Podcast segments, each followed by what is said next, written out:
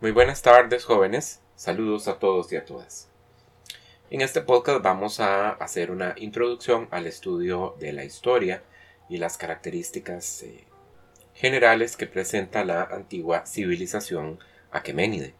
Eh, los aqueménidas son un grupo persa. Vamos a hablar pues de uno de los varios imperios que se desarrollaron en lo que el día de hoy es la meseta irania y que de ahí se extendieron eh, para controlar el cercano oriente, la región eh, que incluye pues eh, lo que nosotros hemos llamado en el curso Mesopotamia.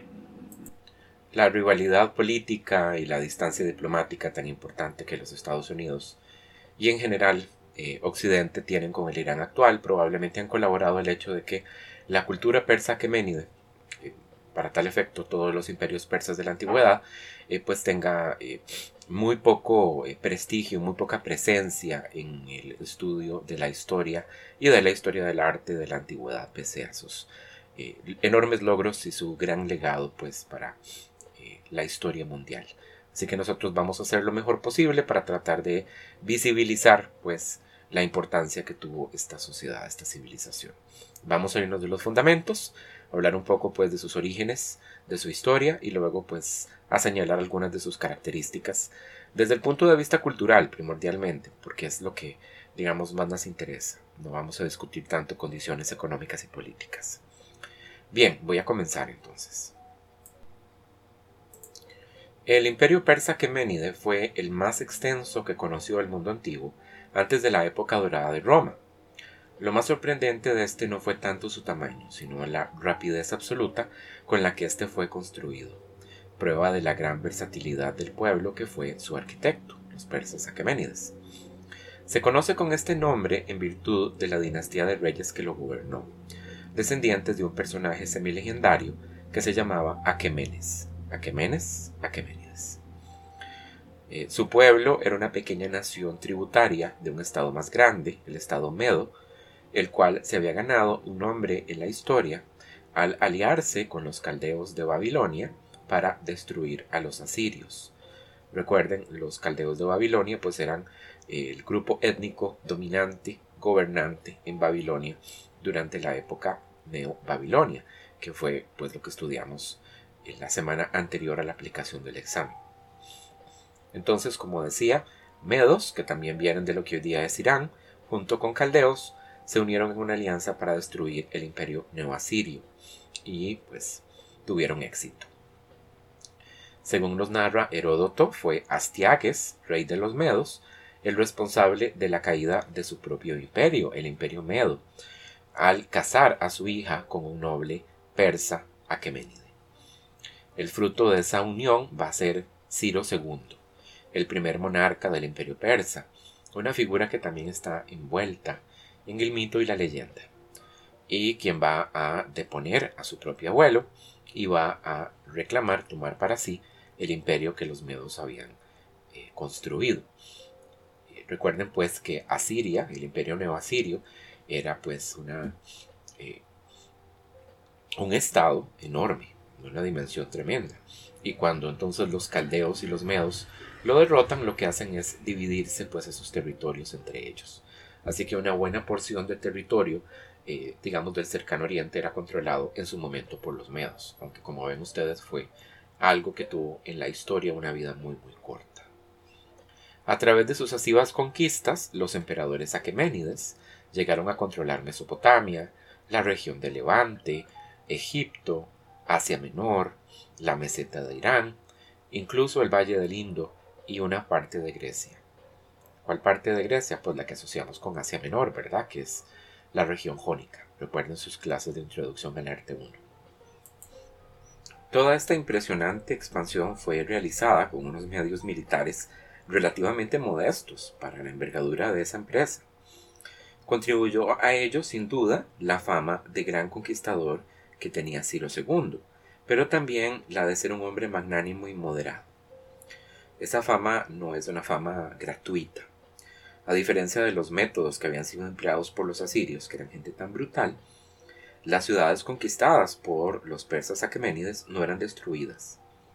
Los dioses y los cultos locales eran completamente respetados, y los vencidos tratados con benevolencia. Y Ciro pues respetaba incluso y fomentaba las tradiciones y las costumbres locales, es decir, él no se metía con la manera en que las cosas habían sido realizadas siempre. Eh, el ejemplo de Babilonia es muy ilustrativo. Los asirios la habían destruido en varias ocasiones, y Sirio, perdón, Ciro la convirtió en una de las joyas del imperio persa Aqueménide. Tras varios años de guerras, desórdenes y levantamientos, el trabajo de Ciro, eh, su sucesor, que se llamaba Cambises, y el sucesor de este, que era Darío I, se pudo finalmente pues dominar la situación y eh, comenzar a reorganizar el aparato administrativo para asegurarse el gobierno de los distintos países comprendidos dentro de pues, las, los linderos o los límites de ese gran imperio persa que El Estado fue dotado de una estructura territorial de la que antes carecía y se dividió el imperio en satrapías, extensas, eh, extensos territorios que constituían unidades culturales y unidades económicas que gozaban de mucha autonomía, pero que estaban también obligadas a pagar tributo y a proporcionar contingentes militares, es decir, soldados cuando fuera necesario. Piénsenlo entonces como eh, las atrapías como provincias, departamentos o este, eh, si quieren reinos que son vasallos del imperio persa y por supuesto estaban eh, administradas por un gobernador aquemenida que se llamaba un sátrapa, ¿verdad? Entonces satrapías, sátrapas. La primera capital del imperio persa aqueménide fue Pasargada, situada al sur del actual Irán, sobre una estribación oriental de los Montes Sagros. Recuerden que los Montes Sagros son el límite que divide la meseta irania, lo que hoy es Irán, con la región de Mesopotamia, que es Irak y distante a unos 100 kilómetros hacia el noroeste de la actual ciudad de Shiraz. No es mucho lo que se ha conservado de esa vieja ciudad, que ante todo mantuvo su importancia gracias a que allí se construyó la tumba de Ciro el Grande. La vamos a comentar brevemente. Esta sencilla eh, construcción corresponde a una de las dos soluciones para la tumba imperial que fue implementada por los aqueménides. Es un edículo muy sencillito, de forma cuadrada, sobre el que se colocó un techo a dos aguas, que forma un frontón, y está elevado sobre una plataforma escalonada. Está inspirado, al parecer, en las construcciones griegas de la región de Asia Menor y también en referentes mesopotámicos. ¿Qué construcciones griegas de Asia Menor? Pues tiene el mismo frontón y el mismo techo a dos aguas que tiene pues un templo griego clásico. ¿Y en qué referentes mesopotámicos? Pues la plataforma escalonada nos recuerda evidentemente un sigurat. ¿Por qué razón? Bueno, por los persas, Aquemenidas eran un pueblo seminómada que vivía en la estepa irania y no contaba con una tradición de arquitectura monumental y tampoco de arquitectura permanente. Eh, al observar pues la necesidad luego de convertirse en un gran imperio de contar con construcciones de este tipo, se van a inspirar ellos en los estilos de los pueblos que sometieron, principalmente en el griego, el babilonio y el egipcio. Los registros escritos de la época aqueménide establecen que artesanos y arquitectos de estos pueblos participaron de la construcción de las capitales persas. Estas influencias fueron perfectamente concertadas por ellos en un estilo coherente, que no puede ser llamado híbrido, sino más bien un estilo ecléctico. ¿Qué quiere decir ecléctico? Ecléctico quiere decir justamente eso, que es una mezcla, una combinación de varias influencias distintas, pero no de una manera burda, sino de una manera absolutamente coherente, donde todos esos elementos, ¿verdad?, se han mezclado en una sinfonía perfectamente articulada. Un ejemplo elocuente de este aspecto ecléctico de la arquitectura y la plástica aqueménide son las columnas de los edificios, que funden influencias de tres pueblos. Tenemos fustes estriados, que son afines a la estética griega. Tenemos elementos animales, que vienen por supuesto de la influencia asiria. Y tenemos también adornos vegetales, que tienen que ver con la plástica egipcia. No muchas de las edificaciones de la ciudad de Pasargada han sobrevivido. Entre las más importantes se encuentra el Palacio de Ciro II y el Salón de Audiencias. Estas construcciones están hechas con ladrillos de adobe secados al sol, pero las columnas y el marco de las puertas se fabricó con sillares de piedra, y en muchos casos es todo lo que sobrevive. Las fachadas no son murallas impenetrables, sino que se abren al exterior con grandes verandas columnarias, además de dividirse en varios cuerpos distintos. Es decir, son muy diferentes a lo que nosotros encontramos en la arquitectura mesopotámica, que sí tiene, por ejemplo, la Siria, la Acadia, la Sumeria, todas esas características que decíamos antes, ¿verdad? Con esas fachadas con murallas que son impenetrables. En resumen, entonces, eh, la arquitectura aqueménida no está fabricada para proteger del ser humano o para proteger del clima. Otro rasgo inconfundible de la arquitectura persa temprana es la utilización de colores alternados en la construcción de ciertos elementos, como las columnas y los marcos de las puertas, que se fabricaban con caliza blanca y caliza negra. El origen de esa costumbre no está del todo entendida. Podría ser de Grecia o podría ser de un pueblo que vivía pues al norte, eh, en la región que hoy es Georgia, que es el pueblo Urartio. En estas edificaciones se observa también el peso de la tradición constructiva nativa, es decir, persa, prefiriéndose edificios que son largos, que son muy horizontales, que están ubicados sobre grandes llanuras, esplanadas, que traicionan pues la existencia anterior de una forma de vida nómada. Bien, este tema ustedes lo van a desarrollar mucho más a fondo, me refiero a la arquitectura eh, aqueménide y también la ciudad de Pasargada en otros recursos, eh, pero eh, sí quería como dejar como las bases sentadas de que pues el estilo de construir de los persas es notoriamente distinto del que ha digamos este dominado en la región de Mesopotamia y hemos venido estudiando a lo largo del curso, ¿verdad? y señalar también pues la importancia de ese pasado nómada, ¿verdad? Y de esa identidad irania tan clara que podemos ver en eh, las obras aquemenidas. Al este de Pasargada se encontraba la necrópolis real de los reyes aqueménides, conocida actualmente bajo el nombre de Naksh e Rustam. En sus desfiladeros hay cuatro tumbas eh, de tipo hipogeo, es decir, tumbas excavadas en la roca viva de la montaña y están dispuestas a una considerable altura del suelo. Una está identificada con una inscripción que señala que es el sepulcro de Darío I y las otras se cree que pertenecen a Jerjes I, a Tajerjes I y también a Darío II, aunque no hay seguridad al respecto. Eh, nuevamente hay un recurso que está pues dedicado a que ustedes desarrollen eh, pues justamente eso, la arquitectura funeraria persa donde van a conocer más. Hacia el año 512, antes de la era común, el rey Darío I emprendió la construcción de una segunda capital, que es Persépolis. Este masivo complejo palaciego fue ampliado posteriormente por su hijo, Jerjes I, y por su nieto, Atajerjes I. Mientras las capitales administrativas de los reyes aqueménidas fueron Susa, Ecbatana y Babilonia, la ciudad de Persépolis mantuvo la función de capital ceremonial. Bueno, eso es una de las hipótesis en realidad. No estamos todavía muy seguros de cuál era pues su función exacta, pero parece haber sido el ritual. Allí es eh, donde se celebraba la fiesta del Año Nuevo y pues parece que esa era una de las motivaciones más importantes de la existencia de la ciudad. Se construyó en una región muy remota y montañosa. Era una residencia eh, real muy poco conveniente en ese sentido y era visitada principalmente en primavera por los reyes aqueménides.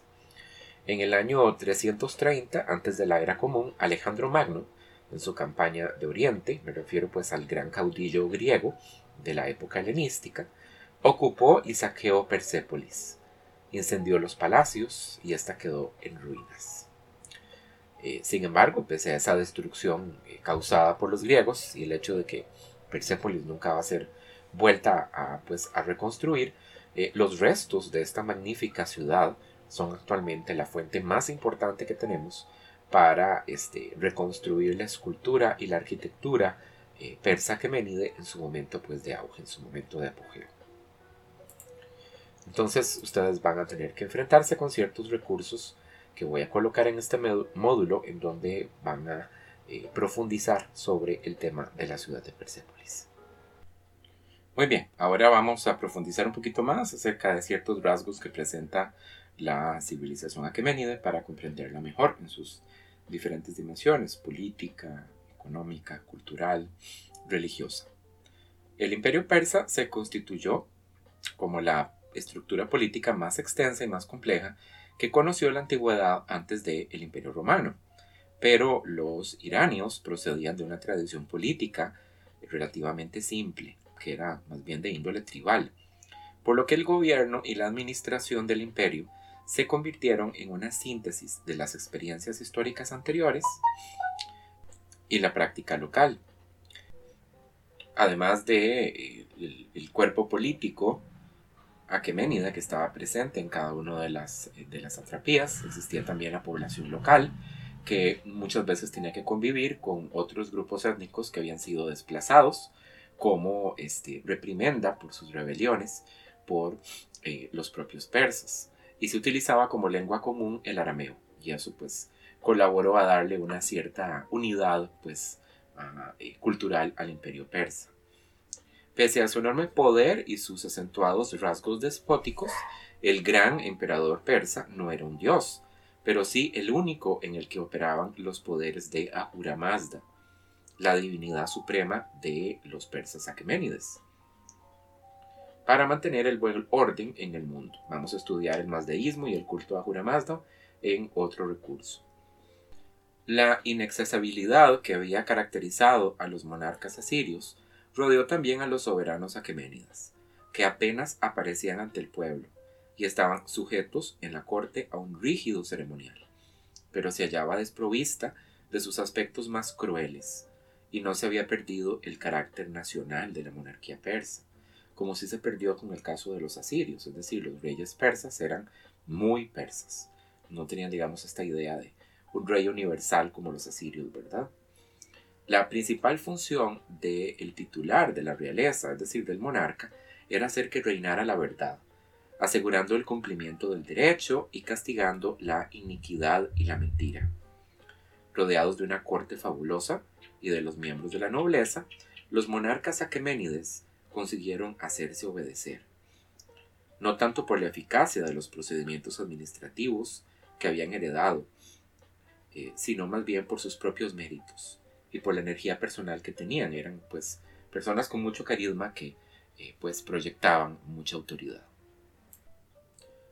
Entre el sátrapa provincial, que gozaba de los poderes y las atribuciones de un virrey, y el emperador se encontraba un secretario real, que actuaba como canciller, y se comunicaba directamente con el rey, manteniéndolo informado de lo que hacía o lo que pues ocurría eh, en la satrapía. El comandante de las tropas persas, acantonadas en la capital de la satrapía, se hallaba también bajo el mando inmediato del rey, por lo que resultaba independiente del sátrapa. Los ojos y oídos del rey constituían un grupo de funcionarios de su entera confianza que inspeccionaban las provincias, acompañados por una numerosa escolta militar.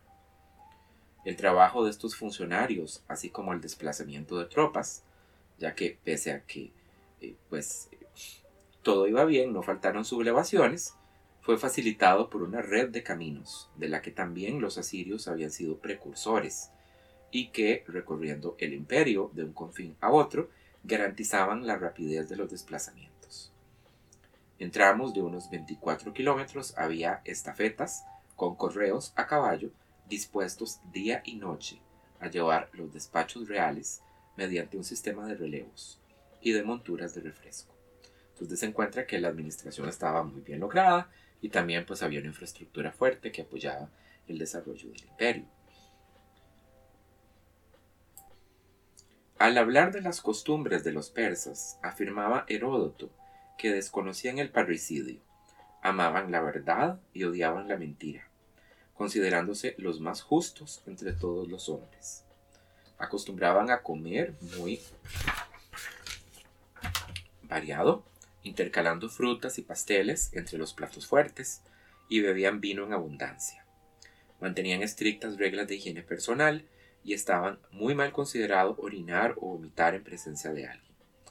Los hijos varones recibían una educación especial que duraba desde los 5 años, edad en que dejaban de vivir con las mujeres, hasta los 20, y se les enseñaba a montar a caballo y a disparar el arco. No eran amigos de contraer deudas y aceptaban con relativa facilidad las costumbres extranjeras. Era gente bastante tolerante. Claro que todo ello debía de corresponder fundamentalmente a la nobleza irania, es decir, a los nobles aqueménides, y otros grupos privilegiados de la población. En Irán y en otros territorios del imperio, gentes pertenecientes a los pueblos sometidos por los persas, como los egipcios, los babilonios, los lidios, los jonios, etc., integraban una masa laboral de carácter servil, los kurtash, que se desplazaban en régimen familiar para tomar parte en los grandes trabajos ordenados por el rey y sus dignatarios. Organizados en cuadrillas de unas 100 personas y a veces mayores, prestaban servicio ejerciendo los más diversos oficios en la economía real, trabajando también como campesinos y pastores.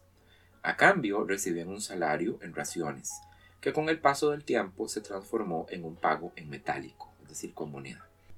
Bueno, no será para ustedes muy difícil adivinar que los kurtash eran muy probablemente también las personas que se encargaban de eh, picar, tallar la piedra, realizar los relieves que eh, pues adornaban los edificios, montar las construcciones. Así que muchas de las obras de arquitectura, de escultura que vamos a observar nosotros en el curso, muy probablemente pues fueron realizadas sus artesanos, sus artesanas, fueron estos individuos que conocemos en las fuentes como kurtash. Bien, hablemos un poquito de la religión de los persas. Cualquier acercamiento a la religión de los iranios pasa por la incidencia que tuvo en ella el zoroastrismo. Zoroastro fue un reformador religioso del que se sabe muy poco. Se cree que quizá vivió en tiempos de Darío o de su padre, aunque algunos textos del Avesta, una serie de libros en que los iranios encontraban referencias a su pasado, religión y cultura, podrían situarlo en un momento bastante temprano, en que los persas practicaban una incipiente agricultura de oasis y vivían esencialmente de la ganadería. Parece ser que el conjunto de creencias anteriores al zoroastrismo y características por tanto de la etapa más antigua de la religión de Irán estaba representado por los magos, que no obstante terminaron desarrollando un particular punto de vista religioso.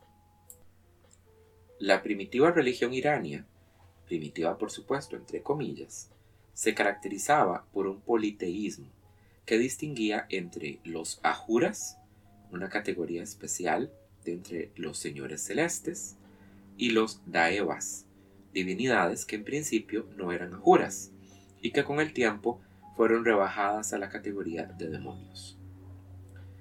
Apam Napat, principio vital y creador de todas las cosas y de la humanidad, Mitra, dios de la guerra y de la aurora, así como Airiamán, protector de las personas, pertenecían junto con Ahura Mazda a la primera categoría, mientras que otros dioses igualmente antiguos como Indra, que llegó prácticamente a desaparecer, Saurba, Nanhaisia, eran considerados Daevas. Otros como Beres Ragnar, dios de la victoria, ocupaban una situación intermedia. De hecho, se le consideraba Ajuradata o creado por un Ajura. A partir del reinado de Atlajerjes II, se impuso la triada formada por Ahura Mazda, Mitra y la diosa Anahita. Igualmente importante en la religión irania era el culto a Mitra. El acto central del culto de los misterios del dios Mitra presentaba a la divinidad en el momento de sacrificar un toro, de cuyo rabo brotaba una espiga de trigo. La reforma monoteísta atribuida a Zoroastro marginó a los Daevas y convirtió a Ahura Mazda en el dios supremo, creador de todas las cosas, que había engendrado a Spenta Mainyu y a Anra Mainyu, espíritu benéfico y destructor respectivamente. Ahura Mazda era también el padre de las entidades o elementos abstractos en que fueron transformadas muchas de las antiguas divinidades. En resumen, entonces, la religión original de los pueblos persas era una religión politeísta, una religión en donde se identificaban dos categorías de divinidades. Una primera que eran los ajuras, que eran las deidades principales, más poderosas, más prestigiosas y vinculadas con los cielos, y otras que eran los daivas, que eran divinidades de segunda clase y que al final terminaron identificándose con seres demoníacos. Eh, esto pues fue el desarrollo principal, o digamos el punto de partida principal de la religión irania por mucho tiempo, hasta que llegó el famoso Zoroastro o Zaratustra, cualquiera de las dos versiones le podemos llamar, y él fue el que implementó una reforma religiosa en tiempos del imperio persa Aqueménide, que fue la que dio a luz a una nueva forma de religión que se conoce como mazdeísmo o zoroastrismo, en donde una de esas divinidades, Ahura Mazda, fue elevada al papel de dios principal, de dios tutelar del imperio persa. Se mantuvo, por supuesto, también una corte de otros seres sobrenaturales menores, pero pues, eh, digamos ya en una categoría completamente supeditada al poder de Ahura Mazda.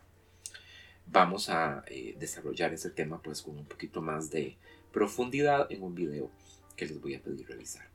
Bien, esto sería entonces lo que vamos a discutir respecto a los persas.